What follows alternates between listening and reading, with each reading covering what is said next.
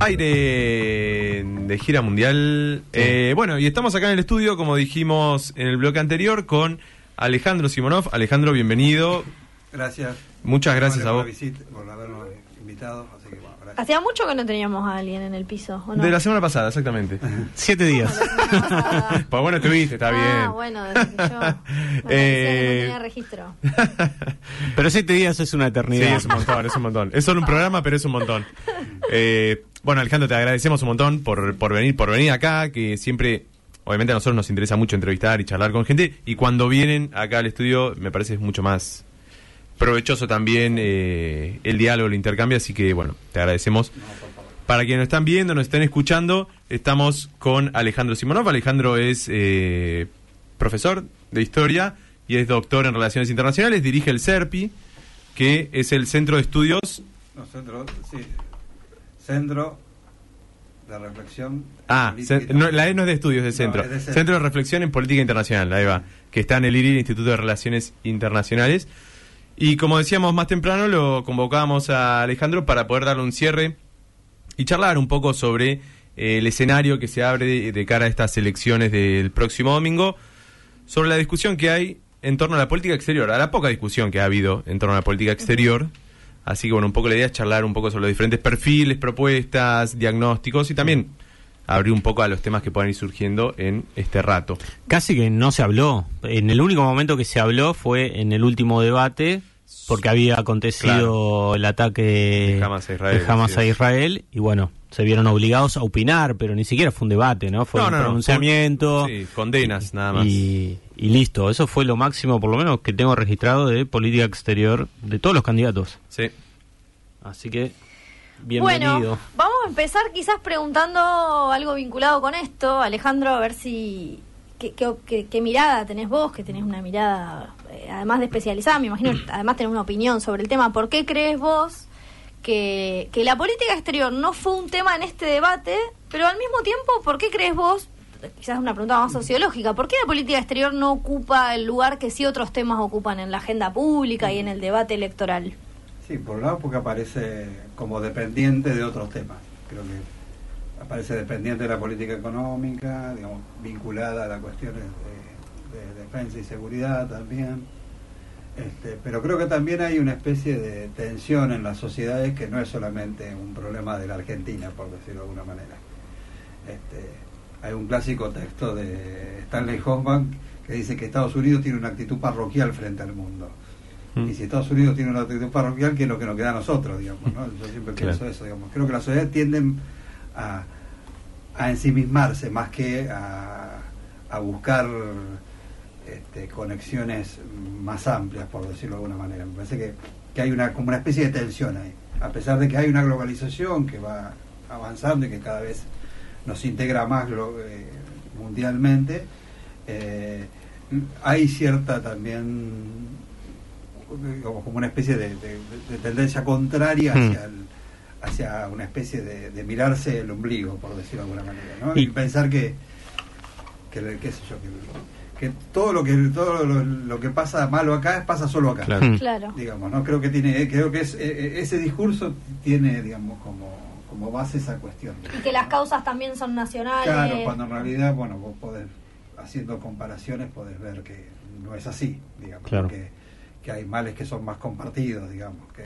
que otros Pienso también que escenarios de crisis como el actual no ayudan, ¿no? Como No, claro. a pensar en política exterior, ¿no? Estamos Claro. discutiendo todo el tiempo la coyuntura, si sube el dólar, si baja la inflación, Sí. y entonces en la agenda del común, digo, me, me parece también un poco lógico, eh, nada, que no se discuta, Que ¿no? este tema no esté central. Sí, porque de hecho creo que en términos generales no hay una di- no hay discusiones estructurales Mm, Tal cual. Todo, todo todo está marcado por la coyuntura mm. En todo caso tenés que buscar una forma de racionalizar lo que explicas donde la coyuntura esté imbricada con la estructura para poder Si no, la gente no, digamos, no, no se le- digamos, es- son temas como que le escapan y Mm. que, que no tienen. Sí, son ajenos. Sí, un poco la realidad ajeno. cotidiana. Sí, y a nivel partidos también sucede esto de que no hay una cuando se habla de política de Estado, digo, más allá del tema Malvinas, no se me ocurre otro tema en el que haya un acuerdo común entre partidos en política exterior. Tampoco en Sí. Malvinas. Y en Malvinas ahora está crujiendo un poco también, sí. tampoco No. Sí, sí. Sí, es, es- sí, de hecho, en, en el caso de Malvinas, incluso que ustedes estaban comentando, hubo un momento donde la política exterior saltó, que fue precisamente a partir de las declaraciones de, de Mm. Mondino Claro. en el, el- de Telegraph. Mm. Ujú. Que ahí, porque también, si vos venías, yo venía siguiéndolo, obviamente por, por, por lo que yo estudio, digamos, ¿no? Venía siguiendo un poco los temas y el tema de Malvinas no, no estaba. Y, y como que cuando apareció ese reportaje, pegó un, un, un salto porque obligó a todos a Claro. decir algo sobre, Sí. ¿no? Este, y creo que, bueno, eso marca también, digamos, el, el grado de la escasa relevancia, Mm. por lo menos. Porque, bueno, porque ahí lo, lo- digamos, no tanto del público, porque, bueno, el público tiene, tiene sus orientaciones y, y está bien, digamos, las, las cosas que la gente definió como temas eh, son razonables, digamos. El problema está que, digamos, que la clase política no piense que Claro. eso es un problema. Mm. Y acá, en- pensando un poco en lo que fue la campaña, los discursos, bueno, lo poco que se habló públicamente, digamos, de, estos temas, pero si uno hurga un poquito, encuentra algunos posicionamientos, algunas declaraciones o unos horizontes sobre qué hacer y cómo insertar a Argentina a nivel internacional. No sé si por ahí, para empezar a, a hablar un poco de esto, ¿querés comentar cuáles considerás vos que son las principales diferencias? Si querés hablar de las cinco fuerzas, eh, por ahí sería largo, pero bueno, por ahí entre las tres principales que son las que encabezan por lo menos la intención de voto de cara al domingo. Sí, ahí, digamos, desde mi perspectiva, ahí lo que tenés son es, tendencias, digamos, una preeminencia de lo que se llama globalismo, digamos, ¿no? En que, ¿Qué es el globalismo? Digamos, bueno, a- aquellos grupos o sectores de la élite que disputan el poder del Estado, que entienden que no hay otro camino que integrarse a la globalización, ¿no? Y en ese sentido, digamos, esa idea, digamos, de, de aceptar esa globalización como te la presentan los países de la tríada, ahí, tenés claramente dos, dos, dos de los tres, digamos, dos de los tres candidatos, ¿no? Que es eh, Bullrich y Milley. Con diferencias entre ellos, que eso también me parece interesante. Este, y que yo creo que tiene que ver también a qué sectores económicos podrían estar representando. ¿no? ¿Por qué? Porque, digamos, ambos representan lo que podría ser lo que Rapaport llama el modelo de acumulación financiera. ¿no? Esto está claro. Mm. Ahora, me parece que hay una presencia mayor en el caso de Juntos por el Cambio de lo que es el agronegocio. Claro. Y eso explica por qué mi ley es un tanto displicente con la cuestión de la balanza comercial. Cuando dice, bueno, no negocio con comunistas, entonces no voy a... Y, se- y en teoría va, a lle- va a llevar a tensiones con China y Brasil. Claro. Y que creo que tiene que ver, eh, es el, es el reflejo de esa, de, de esa situación, digamos, ¿no? Este, Que ahí se abre un. Perdón que interrumpa. Sí. Que lo hablábamos, ¿no? Cuando entrevistábamos a Romero, un candidato de la Libertad Avanza al Parla Sur, eh, porque se da se da esa posibilidad de romper relaciones o no o que se ensucien, pero son los principales socios comerciales. Entonces ahí aparece la pregunta de qué es lo que puede llegar a pasar si realmente sí. eh, podemos romper ahí las relaciones comerciales o, o no sé si romper es la palabra, pero reorientar la política exterior. Si uno mira los ejemplos o los espejos de Milei en el- afuera, digamos, el caso de Bolsonaro concretamente, Claro. Bolsonaro terminó siendo más pragmático, digamos, Claro. tenía un discurso parecido al de Milei y terminó siendo más pragmático. Acá habrá que ver cómo funciona, digamos, la- los diversos lobbies, digamos, de intereses económicos para que eso y cuál es el grado de permeabilidad que podía llegar a tener, digamos. En el caso, y nos quedó Massa, digamos, ¿no? que es el que a mí me parece que es el que representa en cierta medida a sectores vinculados con la producción, con la economía real, por decirlo de alguna manera. Este, por eso la, perspectiva, por lo que ves de los documentos que, que uno pudo ahí acceder, que es la, la declaración de los diplo- de diplomáticos apoyándolo, o incluso declaraciones públicas del propio candidato, ves que la idea de la globalización está más un poco más acotada, digamos. digamos. Es decir, está claro que ninguno plantea patear el tablero, eso está- Claro. está, está más que claro. Y a partir de ahí hay también una serie de decisiones que son que van enganchadas, por decirlo de alguna manera, con eso. Creo que la otra es, digamos, la, la- la principal, es, bueno, cómo ven la globalización, eso sería el primer. La segunda, bueno, cómo ven la, la aparición de China como una emergencia de Mm. otro polo, digamos, de, de algo que puede, yo no sé si, digamos, porque ta- eh, yo no diría disputar, porque de hecho China, digamos, no es que quiere reformar totalmente el sistema económico, porque de hecho fue Mm. el que la, es decir, fue el propio sistema el que la puso ahí. En realidad que hay una idea de revisión, digamos, que es más, más, más tenue, por decirlo de alguna manera. Sin embargo, vos ves las posiciones de estos sectores y son muy rígidas con Mm. respecto a China. ¿no? De hecho, bueno, plantean como si existiera una guerra fría, Claro, digamos, claro. ¿no? Y en ese sentido eso cae como de maduro que la posición, por ejemplo, frente a los BRICS sea de no ingresar. Claro. Cuando en realidad, digamos, hay una caracterización este, errónea, digamos, de los BRICS, claramente errónea, ¿no? Mm. Porque de hecho hay uno de los, una de las letras, la I, la India, que claramente tiene confluencias y divergencias con Rusia y con China, y eso no le impide participar del grupo. Es más, exacto. en algún sentido, creo que India, Brasil y Sudáfrica, con la eventualidad de que la Argentina se sume, digamos, a ese, a ese, a ese, a ese núcleo, podrían funcionar es como una especie de puente entre ese núcleo y el núcleo de Occidente, digamos, que es un poco el, el- el- el lugar que se, que en el cual, por ejemplo, Lula está pensando su estrategia internacional, la India piensa su lugar internacional, Mm. el caso de Sudáfrica lo mismo. Me parece que, que ahí hay... Y eso obviamente sería muy significativo e importante, porque no- obviamente eso no se mide económicamente.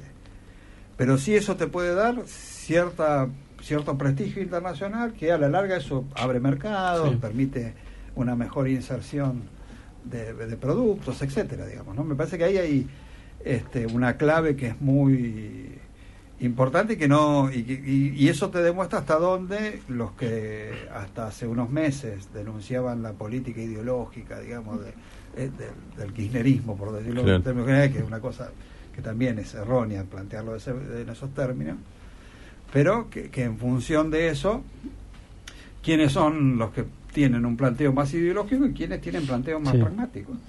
Sí, sin Porque duda. en realidad la política digamos, tiene que ser pragmática. Es decir, uno tiene que tener, digamos, hay una hay una especie de metáfora que una vuelta yo la leí en un libro sobre el krausismo español, que decía que que los marineros, digamos, cuando estaban en, en alta mar y miraban las estrellas, no pensaban llegar a las estrellas. Las estrellas lo, eran lo, Mm. lo que guiaban hacia... Pero eran, eran conscientes que no iban a llegar a las estrellas. Claro. Mm. Y creo que esto es lo mismo, digamos, ¿no? Es decir, uno tiene que tener un rumbo, digamos, bueno, vamos en esta dirección y hacemos tales y cuales cosas. Mm. Sobre todo teniendo en cuenta cuáles son los problemas de inserción de una economía como la Argentina, que es una economía diversificada. ¿No es cierto? Entonces, Sí. me parece que ahí está también el- la cuestión central, digamos, ¿no? Mientras los otros planteos de, digamos, de adherir a una globalización más este, más extrema o hiperglobalización como la llama Roderick este eh, plan- digamos va, va, va de la mano de un proceso de primarización profunda de nuestra estructura económica digamos ¿no? y bueno y, y todos sabemos que en un esquema de ese tipo sobra gente Claro. Estaba escuchando hoy, eh, hubo un debate de mm, los supuestos cancilleres, ¿no? De Gustavo Martínez Pandiani por parte de, de Unión por la Patria, de, Sergio Massa, eh, Federico Pinedo por parte de Patricia Bullrich y Diana Mondino por parte de Javier Milei. Hubo un encuentro ahí organizado por el CARI, por Flaxo y eh, OEI, que no sé exactamente qué es. organización de organización de Estados Iberoamericanos Ah, mira. Bueno, eh, y fue interesante, fue un debate formalmente de política exterior, de- de- del mundo, digamos. Eh, y me llamó la atención de que Martínez Pandeni todo el tiempo re- eh, repetía esta cuestión del pragmatismo. Hay que ser pragmáticos.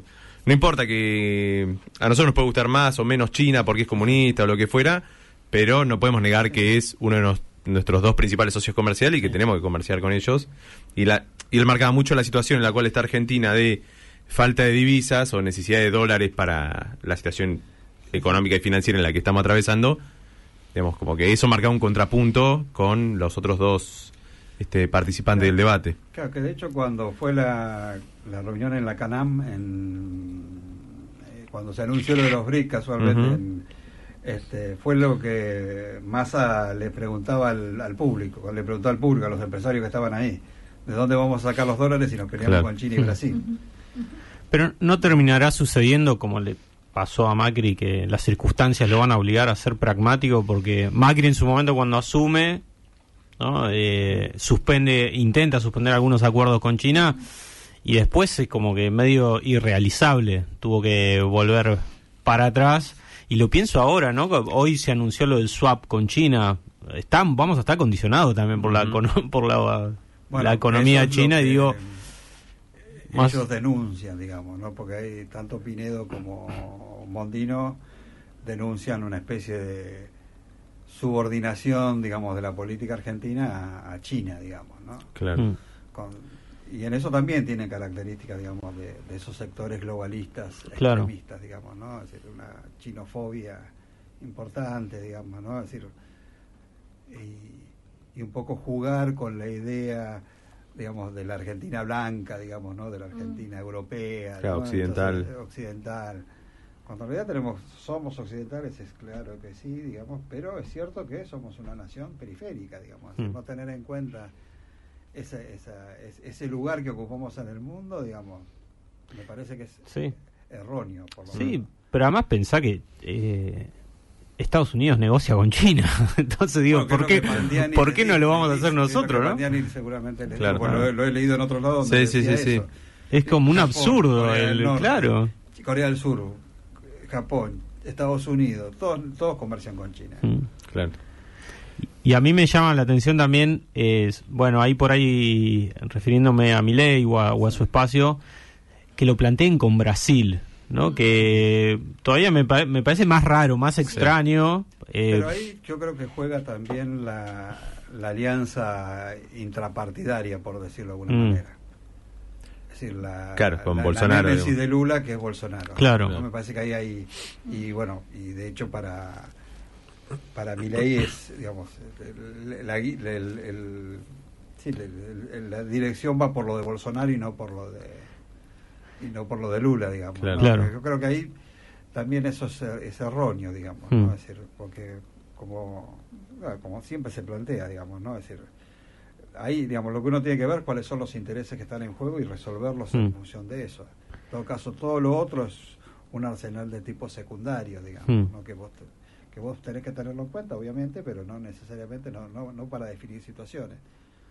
¿no? y, y pensás que ahí puede haber, eh, no sé, en caso de que gane Milei, eh, puede llegar a entrar en crisis el Mercosur eh, o, o las relaciones con Brasil. Y yo tengo la sensación de que sí, porque a mí me parece que hay cierta característica de imprevisibilidad, digamos, Hmm. en la- porque también es cierto que uno no, digamos, no tenés marco de referencia anterior de funcionamiento de mi ley como hombre público, por decirlo de alguna manera. Y, y todas las referencias que tenés, digamos, no, no son de, digamos, de, de- de alguien reflexivo, por decirlo de Hmm, alguna No, manera. claro. Claro. Entonces, me parece que ahí, hay, ahí habría que, que ver esa cuestión, ¿no es cierto? Cómo, cómo funciona, digamos, ¿no? Y sobre todo también teniendo en cuenta quienes pueden funcionar, digamos, como cierto lobby de, de presión hacia allí, ¿no?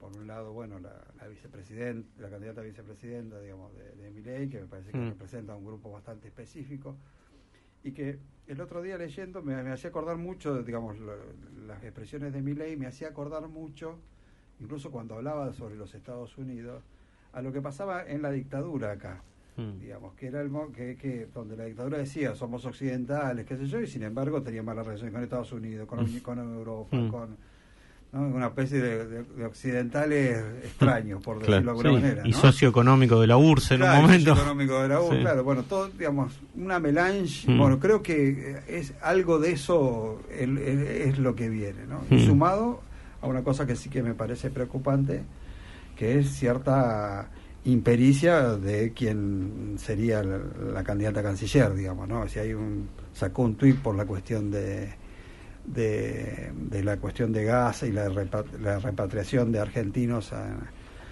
eh, que están en, en Israel, digamos, y con errores conceptuales, digamos, hablando Claro. de asilo cuando no es una situación de asilo, Claro.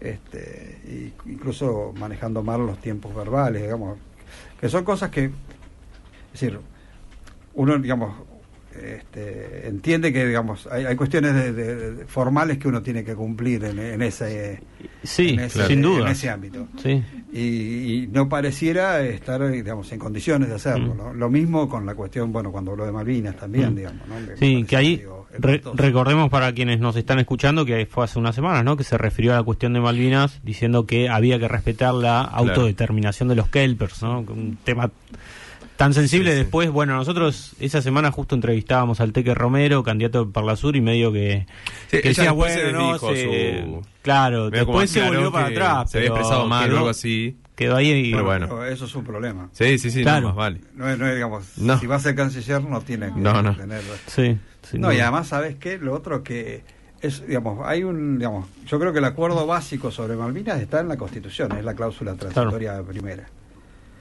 y eso y de ahí no te podés mover es cierto que durante el menemismo durante Macri se coqueteó con la cuestión de Mm. los kelpers y qué sé yo pero es cierto que no, digamos no se salían de ese de, de- de ese marco digamos ¿no? y acá sí digamos la impresión es clara digamos ¿no? por más que después hayan tratado de Me quedé pensando en una cosa que habías dicho al principio sobre los diferentes sectores que, que representan, eh, por lo menos las tres eh, Sí, sí. listas centrales. Vos decías, bueno, el Juntos por el Cambio, la figura de Patricia Bullrich, un poco representa a los sectores agroexportadores.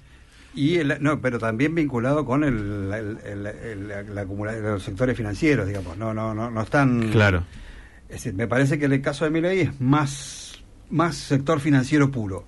Claro. Por eso no, impor- no le importa tanto la cuestión comercial. No, pensaba en esto, porque, eh, comparándolo con el caso de Bolsonaro, que sí tenía un apoyo muy fuerte de los agroexportadores. Claro. Que de hecho todo lo que era la bancada ruralista, todo Claro, eso, la- sí, sí. lo apoyaron durante toda la campaña, sus cuatro años, etcétera Mm.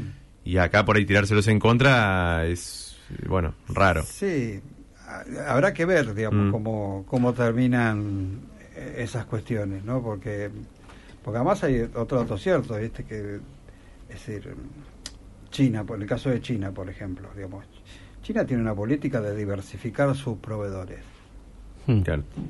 Tiene, creo que 400 mil, 400 mil millones de hectáreas, no sé cuánto, no, no sé la cifra, una Mm. cifra que es una barbaridad de, de tierra arrendada en el África subsahariana para producir soja. Claro. Entonces, digamos, pero pensar que dependen de nosotros y que, digamos, Sí, no es así. no es así, ¿viste? Y es algo que nosotros deberíamos mirar con atención, Claro. eso. Sin embargo, bueno, no se le da mucha importancia a esas cosas, digamos, porque pensamos que, bueno, que es, que es como con esa idea mítica, digamos, de la Argentina granero del mundo, digamos, ¿no? Y, y bueno, puede, puede no serlo tampoco. ¿eh? Mm. Sí. ¿Y cómo, por ahí, viendo lo que pasó, cómo, ha sido, cómo han sido estos últimos años, cómo se podría evaluar la, la política exterior del gobierno de Alberto Fernández? Porque mm, tuvo sus, eh, no sé cómo decirlo, ¿Acierto? sus aciertos, sus puntos por ahí más delicados, pero me parece que fue un área en la cual, para, para mí, Sí. patinó mucho menos que en otros donde, bueno, ya, no hablemos de economía, otros, otros ámbitos, Sí. pero me parece que en política exterior en general... eh, Sus oscilaciones que agregaría. Bueno, eso sí, es- bueno, pero- ¿Recordás la salida de Felipe Solá? sí, bueno, pero eso es una Eso desprolijidad de, Eso- eso esa es desprolijidad de, de- de su armado de gobierno también, pero en cuanto a ciertas cuestiones vinculadas a su integración eh, regional o cosas políticas, me parece Y que... lo que pasa que, primero, asume en un escenario complicado. Mm, ¿no? donde eh, prácticamente estaba rodeado de gobiernos de derecha, por decirlo Sí. de alguna manera. Se la jugó mucho con Lula en su momento. Se, se apostó jugó por Lula y le salió, se la Y por jugó Evo, con Evo. Piensen que, bueno, Evo Claro. Morales está vivo, entre otras cosas, precisamente Sí. por la acción de Alberto. Eso siempre se lo vamos a Sí, sí, sí. Eso me parece que es una cuestión Mm, que habla muy bien de eso, digamos. sí, ¿no? hasta humanitarias. Sí, sí, sí, desde ese punto de vista. Y más cuando ves que la contraparte era, digamos, repartiendo gases lacrimógenos. Claro. ¿no? Entonces, por un lado tenés alguna, digamos, un, un entorno que fue cambiando, ¿no es cierto? creo que el, el collo más difícil, digamos, en ese sentido es la fue la relación con Brasil por Bolsonaro. ¿no? Ah, Digamos, y que Lula llega, en algún sentido Lula llega tarde, digamos, Claro. para, para, Alberto llega tarde, y para la Argentina en Sí, general. sí. Este, y eso explica por qué el acercamiento con AMLO, con López Obrador, digamos.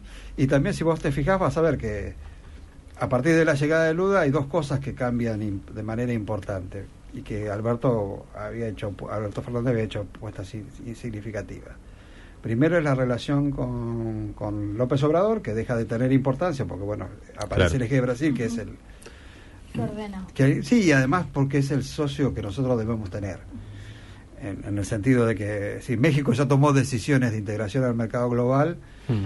Que nosotros no estamos dispuestos a, a tomarla, digamos. Mm. Y bueno, y Brasil en eso está más, eh, el Brasil de Lula está más en sintonía con nosotros. Y la otra fue también la cuestión de Biden, digamos, ¿no? Porque Biden también, en función de que el, América del Sur, digamos, presentaba un escenario caótico, la Argentina tuvo cierto tratamiento especial, por decirlo de alguna Claro. manera. Y que eso se diluyó también con la llegada de Lula, digamos, ¿no? Es decir, al aparecer Brasil nuevamente, bueno, Brasil es un socio histórico más Claro. significativo de, de- de Estados Unidos. Y creo que en eso, digamos, a, a pesar de esas cuestiones, digamos, Alberto Fernández logró cosas importantes. Bueno, a pesar de, de ser un ámbito que la oposición, sobre todo, critica mucho, digamos, el hecho de que la Argentina haya presidido el Comité de Derechos Humanos me parece que es un logro. Sí.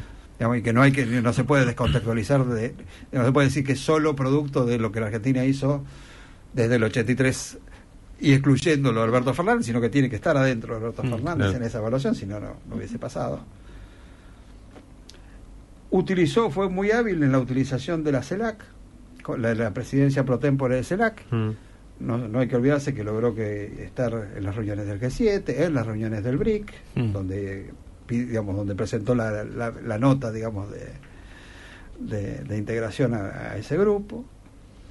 Eh, por otro lado, este ha hecho en Malvinas creo que una cuestión que es muy importante, que es el comité donde no solamente están miembros de los par- representantes de los partidos políticos, sino también de la sociedad civil, los Mm. excombatientes, de las universidades, que si eso logra tener permanencia en el tiempo, va a poder ayudar a que el tema de Malvinas tenga cierta estabilidad, digamos, en la y creo que eso ha sido una cuestión muy importante, digamos, que el gobierno ha resuelto y lo ha hecho bien, digamos, en términos generales la cuestión Malvinas la ha manejado bien, este, tanto con Filmus primero como ahora con Carmona, digamos, son dos personas que conocen el tema, digamos, claramente.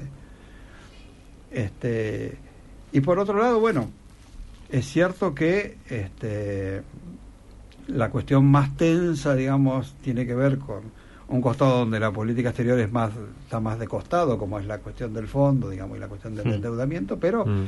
creo que algunas articulaciones que, que ha mostrado a lo largo de la gestión, sobre- para no hacerlo muy largo, en el último tiempo, la articulación con Brasil y China, que Alberto ha demostrado tener, digamos, este, creo que es importante para lograr, digamos, ese proceso, digamos, de de, de, lo- de desen- de desdolarizar, por decirlo de alguna manera, la, la dependencia económica de la Argentina.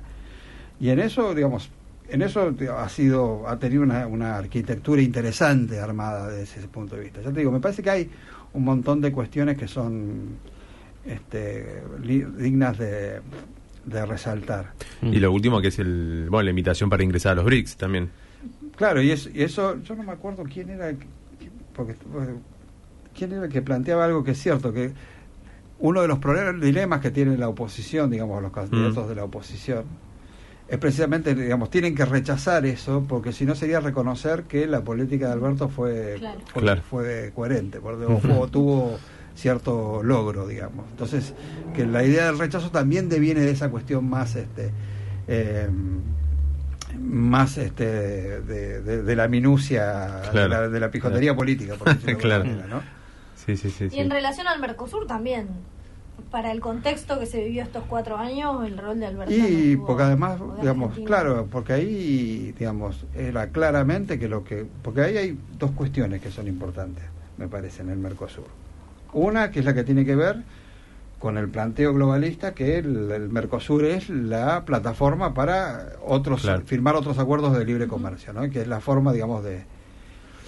Pero también es cierto que hay otra cuestión ahí que no, aparece no menos importante y que en algún sentido mi ley creo que representa también, que es el hecho de que muchas élites, digamos, de la región piensan que no necesitan del Mercosur para ingresar a la globalización, que es el caso de Uruguay, digamos, Claro. el caso de Uruguay de la calle Pau. Mm. Y a mí me parece que Milley tiene un discurso similar en ese sentido, ¿no? Este, lo que pasa, claro, son, son situaciones distintas, digamos, ¿no? Uruguay tiene una economía menos diversificada que la Argentina, ¿no es cierto? Entonces, obviamente claro. que es- eso uno tiene que tiene otros dilemas eso, Sí, pensaba ahí, por ejemplo, no sé, el sector automotriz en Argentina. Hay que ver Sí. si está muy contento con No, y- pero ese fíjate, posicionamiento de Milei. Por ejemplo, ¿no? la cuestión de la promoción del acuerdo con la Unión Europea, es decir, el sector Mm. automotriz en la Argentina, si se firma ese acuerdo, tiende va a tender a desaparecer, porque Exacto. de hecho la mayoría de las automotrices son de origen europeo. Claro. ¿Y vos te crees que las empresas van a dejar las fábricas? No, van a terminar siendo depósitos, digamos, de, de los autos que llegan Que de otro lado. afuera. Mm. Recordemos que la postura de. Quería aclarar esto. La postura de Uruguay en los últimos par de años de, con respecto al. Mercosur, claro, de que asumió la calle Pou, es eh, avanzar en los acuerdos unilaterales de libre comercio, Igual no salteando. solo la calle Pou, eh. Claro, Tabaré, Tabaré que ya venía un poco. Pero bueno, No, él acentuó. bueno, no hay que olvidarse que, bueno, que. ¿Cómo se llama el de OEA? Almagro. Almagro fue canciller de Tabaré en la Claro. anterior. Es que Uruguay y Paraguay históricamente han, han planteado situaciones de, bueno, que es termina siendo un corset en muchos casos el Mercosur, porque dicen, bueno, no nos favorece tanto como a Brasil y Argentina, nos condiciona muchísimo.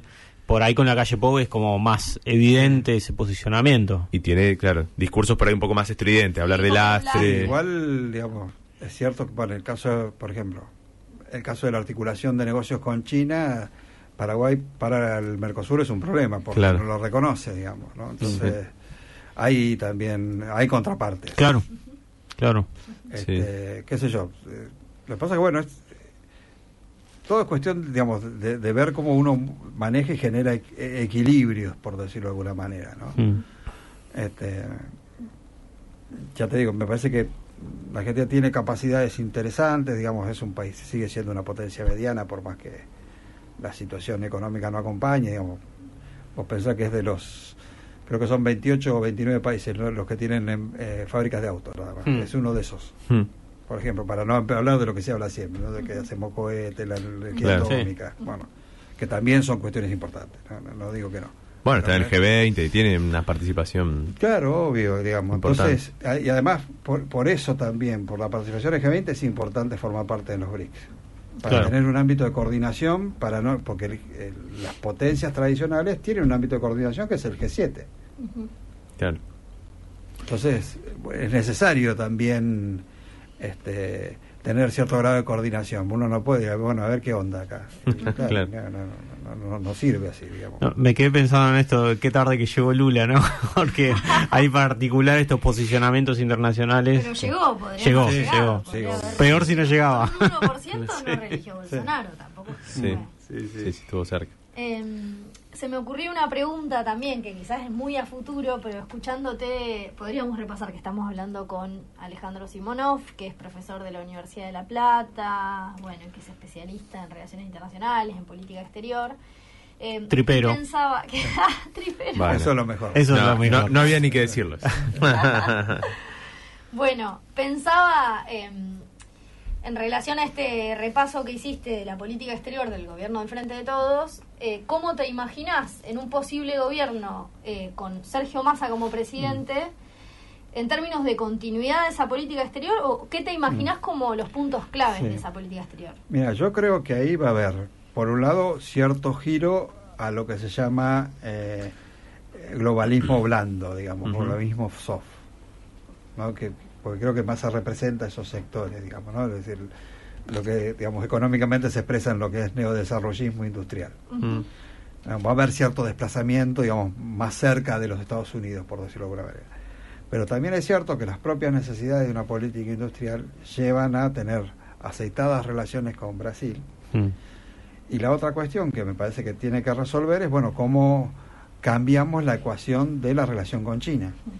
Digamos, porque uno no puede tener un discurso, digamos, que eso creo que es un problema que tuvo el kirchnerismo en algún momento, digamos, en la, última fase de Cristina, digamos, y, y durante esta fase también, digamos, uno no puede tener un discurso industrialista y que, digamos, tu principal socio, uno de los, el segundo socio comercial tuyo Ya te compras soja. no, y te, te- te distorsiona la estructura Ah, económica, mm, digamos, claro. porque hace que esos sectores sean, digamos, los sectores pujantes, digamos, ¿no? Mm. Entonces, ahí hay que, Claro. hay que trabajar mucho con gente que sabe, yo creo que el caso de, del embajador que actualmente la Argentina tiene en China es alguien que conoce muy bien China y que podía po- potenciar mucho la cuestión de ver cómo integramos cadenas de valor, digamos, todo ese tipo de cuestiones que hacen a una, a una industrialización moderna, por decirlo de alguna manera, ¿no? Y él habla bastante de eso, eh, Sí. Vaca Narvaja. Sí, ¿no? sí, es alguien que conoce, digamos, yo en eso también hay que reconocerle al macrismo, que, que lo tenía Aguilar, que también es uno de los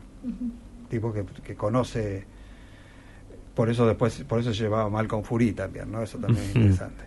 Pero este creo que es, es hay que poner gente, gente que sabe, que veamos, porque hay, hay, por ejemplo, discusiones con respecto a los cancilleres que a mí me, me, me resultan, digamos, medias tediosas, ¿no? En el sentido que, bueno, porque no hablan bien inglés, ¿no? O Claro. qué sé yo, como si fuese una... Yo creo que es- obviamente que es importante porque te, te, te ayuda a la comunicación directa, Mm. pero en realidad es el tercero de los aspectos para mí, para un para un canciller. El primero, del- el primer aspecto es que tiene que ser un tipo de confianza del presidente. Claro. Claro. ¿Por qué? Porque el- por lo que dice la Constitución y por cómo se maneja la política exterior, le- es atribución del presidente. Mm. Entonces, ahí el vínculo tiene... Y la segunda tiene que conocer cómo funciona el mundo. Mm. Pueden hablar, hay mucha gente que habla muy bien inglés, pero no, digamos, Sí. no entiende cómo funciona el mundo. Entonces, esos son problemas. Sin dudas. Sí. Sí. Bueno, ¿somos optimistas entonces para el futuro? No, no sé, fue una pregunta. pero esto no quiero decir que va a ser el próximo. No, no, porque creo que Vamos va a haber ver. cosas. de- yo creo que, por ejemplo, la relación con Brasil va, va- se va a profundizar, digamos, porque de hecho hay gestos. Bueno, la cumbre que tuvo lugar en julio en, Mm, en Brasilia. en, en Brasilia, digamos, ¿no? Ahí este, eh, Lula tuvo gestos hacia Massa, digamos, concretamente, digamos, me parece que. Este, y no solamente con eso, digamos, sino también hay gestos materiales que son importantes. Y toda la gestión que hubo para la cuestión del, del, Del del, BRICS. Del De nuevo banco Claro. de desarrollo, Mm. digamos, también, digamos, ahí Brasil ocupó un, un lugar, una cuestión importante. Por eso yo te decía, ahí hay una triangulación que me parece que Massa va a aprovechar. También Digamos. lo preguntaba porque quizás ahora no se dice tanto, pero vieron que cuando Massa fue el candidato de inmediato, obviamente había muchas personas Sí. que estaban en contra de su figura y muchas veces se escucha decir que no, que Massa era Que el candidato de Estados Unidos, que era el candidato de la CIA. Y me parece interesante Sí. esto que vos decís, por, por un lado a mí la me parece que representa al- a, cierto sector industrial. Decir, ahí la, la clave bueno, Claro. está de Mendigulin Claro. atrás, digamos, a, a un- a ese tipo de industriales representa. Este eh, creo yo digamos no no no, digamos es- siempre eso medio volátil a veces también No, después se verá. claro la pero realidad. Pero tiene contacto con el mundo económico también importante digamos ahí me parece que hay una figura que aparece tapada ahí que también que está vinculada a él en algún sentido que es el actual embajador en, en Washington Argüello Ujú. seguramente va a tener un rol más destacado Sí. en su, en su diseño de política externa. Este, y después habría que ver bien los firmantes, digamos, del, del documento, digamos, de apoyo, digamos, ¿no? Que, porque hubo algunos nombres que aparecieron y otros que no. Entonces, eh, con los que aparecieron, me parece que también habría que, digamos, ver ahí, me parece que por ahí va a estar el staff, digamos, más importante, digamos, ¿no? Me parece que en eso, digamos, aparece como, claramente aparece como mejor armado, por decirlo de alguna manera, ¿no? Creo que los otros dos casos no, no, no, no, no, no se ve con tanta claridad. En el caso de Juntos con el Cambio, porque bueno, el que tenía el mejor equipo, digamos, armado en política exterior era la reta, claramente, por cantidad de nombres, figuras, Claro. etcétera, ¿no? Este, y en el caso de Milei, bueno, aparece Mondino nada más. Y y no, no aparece No nada hay- más. no hay mucho. Entonces, claro, uno no, no, no, digamos, no puede sondear, digamos, por decirlo de alguna manera. Inclusive fue llamativo cuando entrevistamos al candidato al, eh, al Parlasur de Ujú. Corrientes. Eh, algunas de las cosas las respondió a título personal, vieron que Sí. aclaró que bueno, Sí. eh, No es la posición del no es partido, posición es lo que- es mi opinión, lo que yo sí. pienso, Claro. inclusive cuando nos hablaba de la posición en torno a China, que China Mm. era comunista, dijo, bueno, igual yo creo que puede pasar algo parecido a lo que sucedió en Brasil, que igual se negocie de manera pragmática. mm. Claro. Sí, ahí habrá que ver cuál es la capacidad de lobby que tienen los, gru- los grupos económicos sobre el, el núcleo decisorio, digamos, ¿no? De- del presidente y quienes toman las decisiones. No, eso, y eso, eso hoy aparece como una incógnita, digamos, no, no, no hay. eh, Es decir, y, la- y y la información que uno puede tener, digamos, no, digamos, no- en principio no parece eh, eh, evidenciar ciertas dosis de pragmatismo. Pero bueno, puede pasar que. Es decir, que, Cualquier que- cosa. que eso, que eso, que eso no, no- no sea de ese, de ese modo, digamos, no, no, no necesariamente. Bueno, Alejandro, son 9 y 10. eh, ya te llevamos más de 40 minutos charlando. Nos quedaríamos un rato más, pero bueno, tenemos otra entrevista en un ratito, así que. Nos falta no. el café. Sí, sí, sí. sí. Eh, bueno, yo tengo el mate, che, algo. O puede algo- volver, puede volver quizás eh, Sí, obviamente, obviamente. Ah, cómo no, sí, sí, no hay problema. Es que a Acá- partir del domingo vamos a tener un panorama más claro, ¿no? Sí. Ya Y son dos nombres. dos así Veremos, que va, la Sí. agenda en algún momento de Sí. política exterior Sí. va a tener que aparecer. O no, Yo o- supongo que en el próximo debate va a aparecer, porque hubo cierto reclamo medio generalizado por... Mm. Y ma- bueno, claro. Pero bueno, qué sé yo. Pero Y más más van a estar esto. dos horas hablando, lo van a tener que Claro, tocar. Sí, sí. Así que bueno, Alejandro, te agradecemos un montón eh, todo No. este rato por venir hasta acá, por prestarte a la, a la charla. No, y favor. obviamente acá los micrófonos siempre abiertos, más que invitado, Cuando, cuando guste o cuando te invitemos. Sí, sí, sí, no. Eh, así que bueno, eh, acá pasó Alejandro Simonov, te agradecemos de vuelta. Y no sé, ¿querés decir algo para cerrar? No, no, gracias por la invitación. Bueno, me sentí muy, muy cómodo, así que bueno. Bueno, espectacular. Así que bueno, vamos a una pequeña tanda y ya seguimos con más de gira mundial.